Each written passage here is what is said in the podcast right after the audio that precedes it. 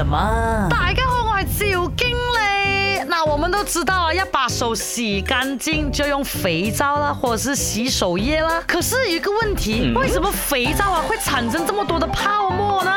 很简单，肥皂里面啊有两种化学物质，一个就是清水剂，一个就是疏水剂。当我们在手的时候啊，就会将空气送入水中了。那这个时候哦，输水机就会包住空气，成为泡泡。那我们洗手的时候啊，肥皂啊跟水溶解之后，它的分子还是会紧紧的贴在我们的手上。那这些泡沫的分子，呢，一边就跟水紧紧的连在一起，另一边呢就把我们手上的那种啊肮脏东西啊紧紧的抓着。那我们再用水一冲洗，直接肮脏东西就跟这些泡沫呜流走了。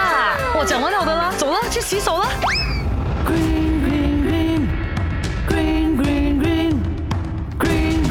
绿